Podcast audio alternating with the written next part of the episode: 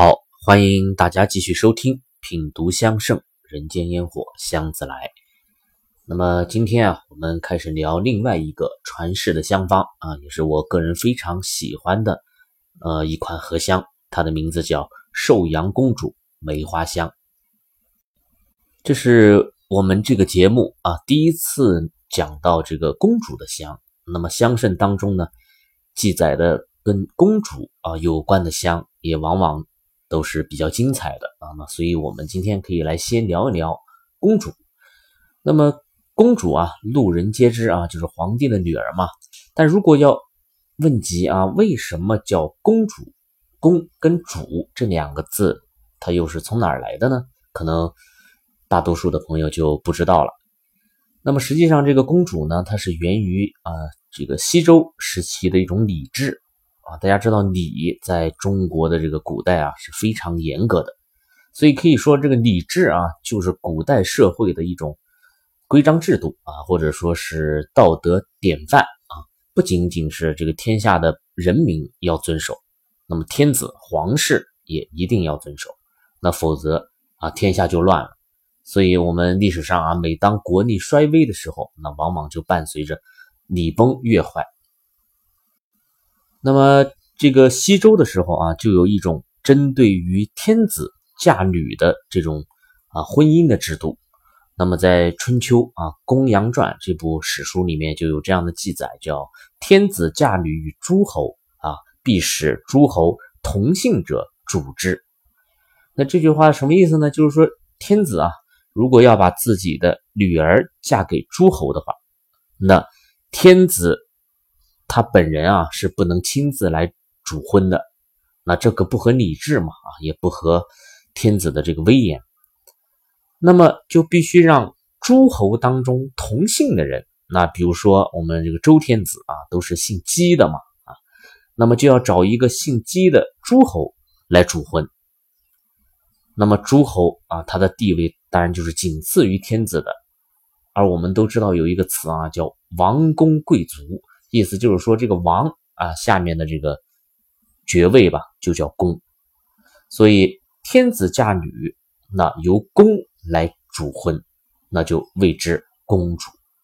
啊。这就是这个称谓的一个由来。那当然，这里面要特别说一句啊，就是公主在唐代以前，她并不局限于是皇帝的女儿才能叫公主，那诸侯的女儿也可以被称为公主。所以，通常这个公主啊、郡主是不分的啊，一直到唐代以后，这个公主才被特指为啊天子之女。所以，大家还记得我们讲这个赵飞燕啊、赵合德的时候，她们啊两姐妹的这个亲生的母亲就是姑苏郡主。那实际上在当时西汉嘛，就也可以被称为姑苏公主啊，或者是郡公主啊，这种说法都是可以的。那么公主啊，在我们所有人的印象当中，都应该是那种养尊处优的，然后备受宠爱的啊，有一些可能温文尔雅一点啊，有一些可能骄横啊、跋扈一点，但他们一定都应该是那种很幸福的人啊，因为生活在帝王之家嘛，然后锦衣玉食啦，高高在上啊等等。但实际上啊，这个公主的幸福感呢，其实并不高啊，因为他们作为这个女人呢。他是根本无法自由的啊，去追求自己想要的那种生活的。那大家都知道，我们这个中国啊，男尊女卑嘛，几千年了，那是绝对不允许出现这个女皇帝的啊。呃，哪怕到了今天依然如此啊。当然有那么一两个女皇帝啊，我们不抬杠啊，但都只是这个昙花一现啊，一种偶然而已。所以这个公主啊，他当然不可能像王子们。这样可能会继承王位或者当一个大将军啊等等，那不可能。因此，他们这个一生下来，其实就被赋予了另外的一种使命，那就是要用自己的婚姻啊，去来稳固他们父皇的江山啊，这是他们啊生下来就被赋予的使命。那这个公主嫁人，当然就不是随便嫁的了啊，不是那种门当户对，然后情投意合。再加上父母点头就可以嫁的啊，不是他们的婚姻往往都带有很明显的这种政治的意图啊，比如说通常有两种吧，一种就是要嫁到那种啊手握大权的，或者是说被委以重任的这个官员的手里面。那这样一来啊，这将这些这个关键位置上的这个权臣啊，他因为跟公主结婚了，那么就当然就成了皇帝的一家人了。那国内的这个统治啊，当然就会变得更稳定一些。那这样的公主实际上在中国的历史上是占了绝大多数的啊。那还有一部分公主呢？就是被嫁到了国外去了啊，也就是我们所谓的和亲。呃，有朋友可能要问啊，这个嫁到国外这个好事儿啊，那不是地位更高吗？因为嫁给国王了嘛。但是大家要知道啊，这个和亲啊，它是为了呃这个边疆的稳定，而这些边疆呢，大多都是些苦寒之地。那比如说什么吐蕃呀、啊突厥呀、像匈奴啊。北边那个高丽啊，那还包括了很多这个西域的这个小国家，像荒漠深处的高昌国啊、龟兹国啊等等，像这些地方啊，不要说是啊娇柔的这个公主了，就是啊七尺男儿啊去了也哗哗的这个要掉眼泪的啊，所以我们有那么多大家熟悉的这个边塞诗嘛啊，什么劝君更饮一杯酒，西出阳关无无故人。还有什么五月天山雪啊，无花只有寒啊，还有这个像羌笛何须怨杨柳啊，春风不度玉门关啊等等啊，都是一些凄凄惨惨的这个这个腔调。因为苦寒之地，万里之遥，而且呢，我们之前讲过啊，古人基本上去了这些地方啊，就一辈子都很难再回来了。那当然你要说啊，是为了这个爱情啊，远嫁他乡，那倒也是心甘情愿。但实际上呢，这些公主们啊，她们不但没有这个爱情啊，甚至连这个感情都没有啊。再加上我们这个古代的中国人啊，一直有一个观念啊，就是把这个天朝上国跟这个蛮夷之邦啊是划分的很清楚的啊。所以在这个心理上啊，我们的这个公主们实际上就是一万个不愿意。但是这个没有办法啊，所以才有那句话叫“最是无情帝王家”。那么我们的历史上啊，有过太多太多的这些公主了啊，仅仅是有啊记载的啊就数不胜数，还有大量大量的就是没有记录的。因为大家知道这个皇帝的繁繁殖能力啊还是很强的啊，但是呢，在这么多的这个公主当中，能够闻名于世的，那或者说能让天下人都口口相传的这个公主啊。就要用四个字来形容，就是寥寥无几。那比如说我们刚刚说的和亲啊，和亲的公主有很多很多，但其中啊人尽皆知的啊只有谁呢？只有文成公主啊。大家都知道文成公主啊，远嫁吐蕃啊，就是我们今天的这个西藏，然后与吐蕃王松赞干布来和亲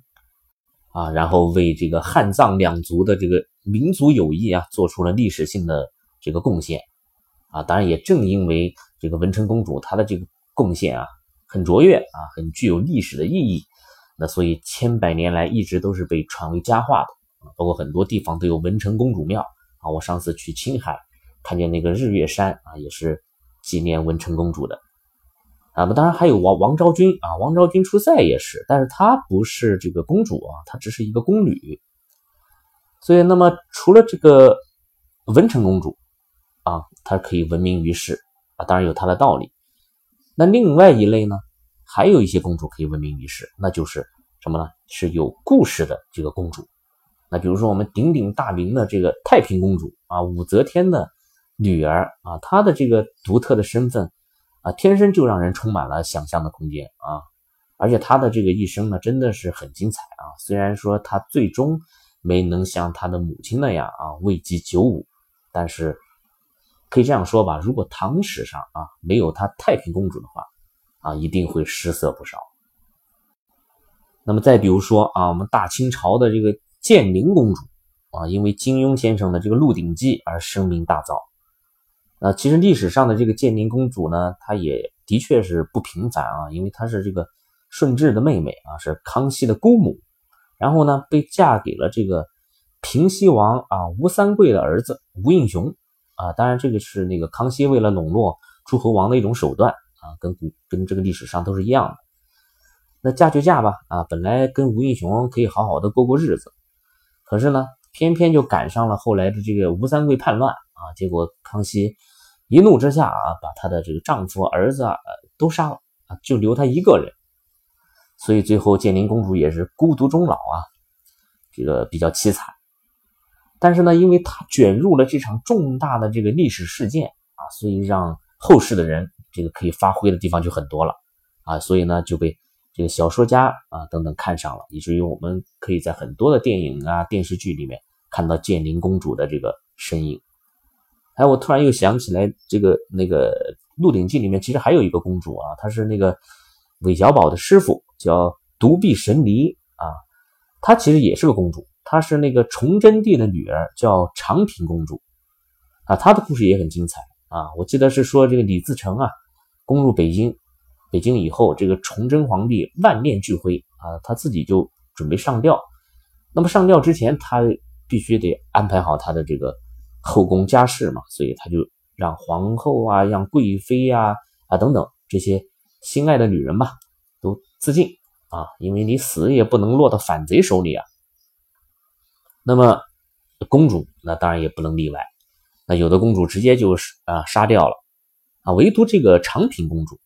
这个崇祯皇帝举着举着剑啊，长叹了一声，说：“汝何故生我家呀？”然后一剑砍下去，砍断了这个长平公主的左臂啊。那么大家可以想象啊，这一剑啊，肯定是让这个父女两个人都痛不欲生啊。当然，长平公主在真正的历史上，她断臂之后是没有呃出家为尼，也没有什么一身啊绝世的武功。啊，只是他还是活了很久啊，好像是活到了顺治三年啊才去世才去世的啊，也算是善终吧。那么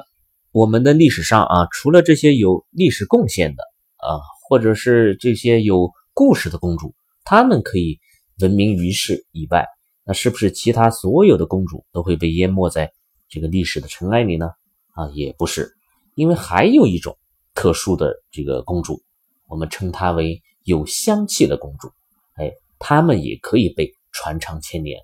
那么我们说的寿阳公主就是其中最为著名的一位。那么在我们中国历史上啊，实际上是有三个寿阳公主的。啊，这里我们多说一句啊，关于这个公主的命名啊，古代公主的这个命名通常是有两种，一种就是直接按照自己的这个名字来，那比如说。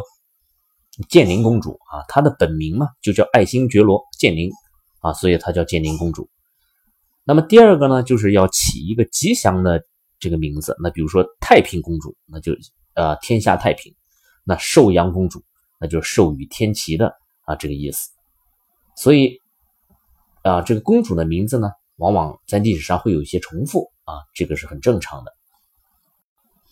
那么我们要讲的啊，这位寿阳公主呢，她其实呢是这个南北朝时期南朝宋武帝的女儿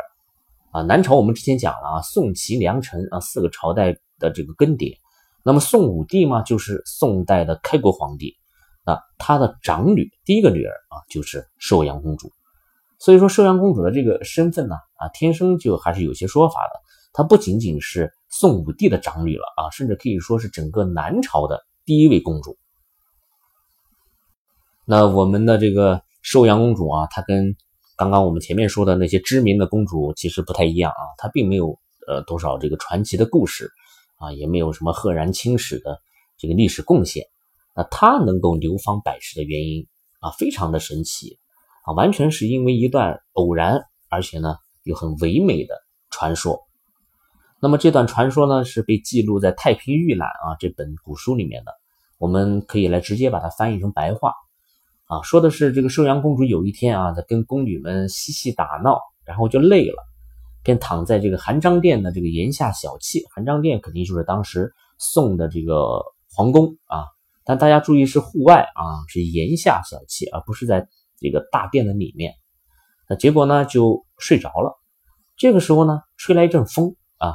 把院子里面呢有一棵梅花树啊，吹的是落英缤纷。那么无独有偶啊，就有那么一朵梅花，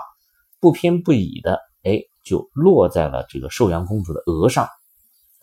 而且就是啊，差不多眉心的这个位置。那可能是她额头上本来就有汗水吧，反正这个梅花呢就贴在了上面，没有掉下来。然后等到公主醒来的时候，才把梅花拿掉。哎，这个时候她就突然发现这个眉心处啊留下了一个梅花的这个印记。那古书上用了四个字，叫“拂之不去”，啊，就是擦不掉。那有的朋友可能不太相信啊，觉得这怎么可能留下印记呢？啊，那我觉得是有可能的。那比如说像这个凤仙花啊，它揉碎了就可以用来染指甲啊。比如说我们这个之前说的啊，胭脂山的红花，它本身就可以用来做胭脂。那么梅花，那经过汗水的这个腌渍，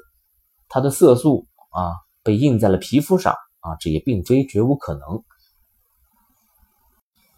因此呢，这个寿阳公主的这个梅花印记啊，就被其他人的其他人看见了啊，大家都觉得非常的惊艳啊，因为在此之前啊，从来没有人想到过在眉间来弄一朵这个梅花形状的这种妆容，再加上啊，这个梅花本身的这个造型就是非常特别的。啊，它有这个五个花瓣嘛，然后非常规整啊，也非常雅致啊。这里当然我们要知道，在古代啊，这个女子的化妆品呢是很匮乏的啊，一基本上除了像嘴巴上的这个呃唇脂啊，像脸上的这个胭脂啊，像乌发的这个香泽啊，还有这个画眉的黛其他基本上没有什么新意了啊。所以当这个梅花印啊被偶然发现了之后，所有的人都很激动啊，觉得这个妆容实在是太美了，太别致了，所以他们就把这个梅花的印记啊称为梅花妆。那么这个梅花妆一下子就开始流行了，那不仅仅是皇宫里面的这些女子争相的模仿，而且很快就传到了宫外去了。那一时间，民间的所有的女子啊都在画这个妆容。那我在想，如果当时有微博的话啊，那梅梅花妆这三个字啊，绝对是热搜榜的第一名。那么这里有一个这个题外话啊，就是说这个梅花呀，它不是随时都能弄到的。那怎么办呢？难道只有这个大冬天呢才能去画梅花妆吗？啊，所以劳动人民的这个智慧啊，就迸发出来了啊，大家就把这个梅花晒干啊，磨粉啊，这样就可以保存了嘛。然后化妆的时候呢，就用笔呀。蘸着这些梅粉，然后在额上画成梅花的这种形状，那这样一来啊，梅花的颜色也好啊，香气也好，就都全部可以具备了。那么这种做法呢，啊，就渐渐的演变成了所谓的花黄。啊，大家一定听过一首诗啊，叫“当窗理云鬓，啊，对镜贴花黄”。啊，这个贴花黄这个事情啊，在古代女子当中是非常盛行的。啊，就是在这个脸上或者额上啊贴各种各样的这种造型，所以呃可以这样说啊，这个梅花妆应该是开创了一个以花贴面的这个时代啊。当然到后来就不只是贴花了啊，像彩纸啊、什么绸缎呐啊，甚至像贝壳、像羽毛，甚至于像蝉的呃这个翅膀、像蜻蜓的这些翅膀啊，都可以拿来加工一下啊，然后用来贴面。啊，所以说，即使到了今天啊，大家如果看到啊女子眉间有一点红色，那我们都要知道，这个就是源于啊我们寿阳公主的功劳。那么，正是因为这段传说吧，这个寿阳公主就被世人啊认为是梅花精灵的化身啊，她就成为了民间传说当中正月的这个花神。那正月嘛，就是农历一月啊。呃，正好也是梅花绽放的这个时节啊，再加上它这个梅花桩的传奇啊，所以寿阳公主梅花花神的这个啊封号应该算是名正言顺的啊啊，当然其他的这个花神呃也都蛮贴切的啊，比如说我们之前说花蕊夫人啊，在成都啊遍植芙蓉，那她就是十一月的芙蓉花神啊，像这个西施，她曾经是一个采莲女啊，所以她就被分为。呃，这个六月的莲花花神，那再比如说像陶渊明嘛，啊，他当然就是九月的这个菊花花神了啊，等等吧。总之，这个民间的传说啊，各种说法也很多。那么好了，我们说了寿阳公主的梅花妆啊，接下来我们终于该说寿阳公主的梅花香了。但我们一定要先知道一个很重要的知识点啊，就是这个梅花香啊，它是香方当中一个非常大的门类，就跟我们之前讲啊李煜的帐中香一样，它所代表的绝对不是某一款香方啊，它是一个大的门类。那比如说香圣当中啊第十八卷灵荷花香，这里面呢就记载了多达几十种的这个梅花香的配方。那这其中当然除了我们要讲的寿阳公主梅花香之外啊，还有像李煜的李主帐中梅花香啊，还有韩魏公浓梅花香，还有梅蕊香啊，还有专门的腊梅香啊，包括像苏东坡的雪中春杏啊，实际上它也是一款这个梅花香。那么问题就来了，哪来这么多的梅花香呢？啊，为什么这个梅花香会在？传世的香方当中占有如此重要的比例呢？那这个梅花又到底在中国啊文人雅士的这个心中是一个怎样的地位呢？啊，那么我们可以来一起了解一下。那首先大家要知道一个词语啊，叫“春暖花开”啊，意思就是天气暖了，花才会开，因为这个是自然规律嘛。但是呢？这个梅花啊，它偏偏就是一个例外啊，它就是凌寒独自开，唯有暗香来。而且越是寒冷啊，越是大雪纷飞，越是北风凛冽，它就开得越盛啊。大家应该还记得这个呃甄嬛啊，在《甄嬛传》里面念的那首诗嘛，叫“逆风如解意啊，容易莫摧残”。那意思就是说，你看这啊梅花开得多好看呢，开得多坚强啊。那你这凄厉的北风啊，你就别再去伤害它了。所以说，在这个寒冬腊月啊，怒放的梅花，它首先就代表了一种让人很感动的气节啊，坚强啊，孤傲，然后不畏风雪。而正是这种气节呢，恰恰是我们中国的这些啊文人雅士们最看重的一样东西。因此，在这千百年当中啊。梅花在中国人的心目中绝不仅仅是花，它更代表了一种灵魂啊，一种气质，一种品质。因此，像什么啊四君子啊啊岁寒三友啊啊，但凡是这些象征高洁的啊、象征坚毅的这种美好的事物，绝对都少不了梅花。那么，这个其实就是第一个原因啊，这个梅花的地位就决定了梅花香的地位。那么，第二个原因呢？就是这个梅花呀，它实在是太让人怀念了啊！为什么这么说呢？啊，大家应该听过另外一个词啊，叫踏雪寻梅啊。我们可以在很多古代的这个画作上啊，包括诗词当中找到关于这个踏雪寻梅的一个描写啊，像茫茫雪原，然后骑着一头毛驴啊，然后寻找那一点一点殷红，然后毛驴身后有着细长的脚印啊，然后无限的延伸开来。大家可以想象这个画面啊，的确是很有意境的。啊，当然我们今天人很难有这样的一种兴致啊，大雪天的嘛，都窝在被窝里玩手机，谁跑出去一脚深一脚浅的去找梅花呢？那不是活受罪吗？啊，但是大家要知道啊，我们古代的这个生活啊，它是非常匮乏的，它没有我们今天这么多种颜色。那尤其在寒冬。啊，像万物凋零啊，天地之间一片萧条啊，那再加上我们是一个这个农耕民族啊，我们是这个日出而作，日落而息啊，是很有规律的。但是到了冬天呢，我们就没规律了，因为不用耕作了啊，大家都无所事事，所以这个古代的冬天呢，可以说是我们这个民族最寂寞的一个季节了。那么这种寂寞啊，这种冷清，这种满世界的荒芜。就更加让文人雅士们啊无法接受了啊，太受不了了。所以呢，他们往往就在冬天啊开始疯狂的怀念春花秋月啊，怀念青山绿水。可是没有啊，所以唯一可以遣怀的啊，或者说唯一可以去寻求的一种慰藉，那就是雪中的梅花了。那我们其实可以想象一下啊，当古人。寻找到梅花的时候，啊，历尽风霜啊，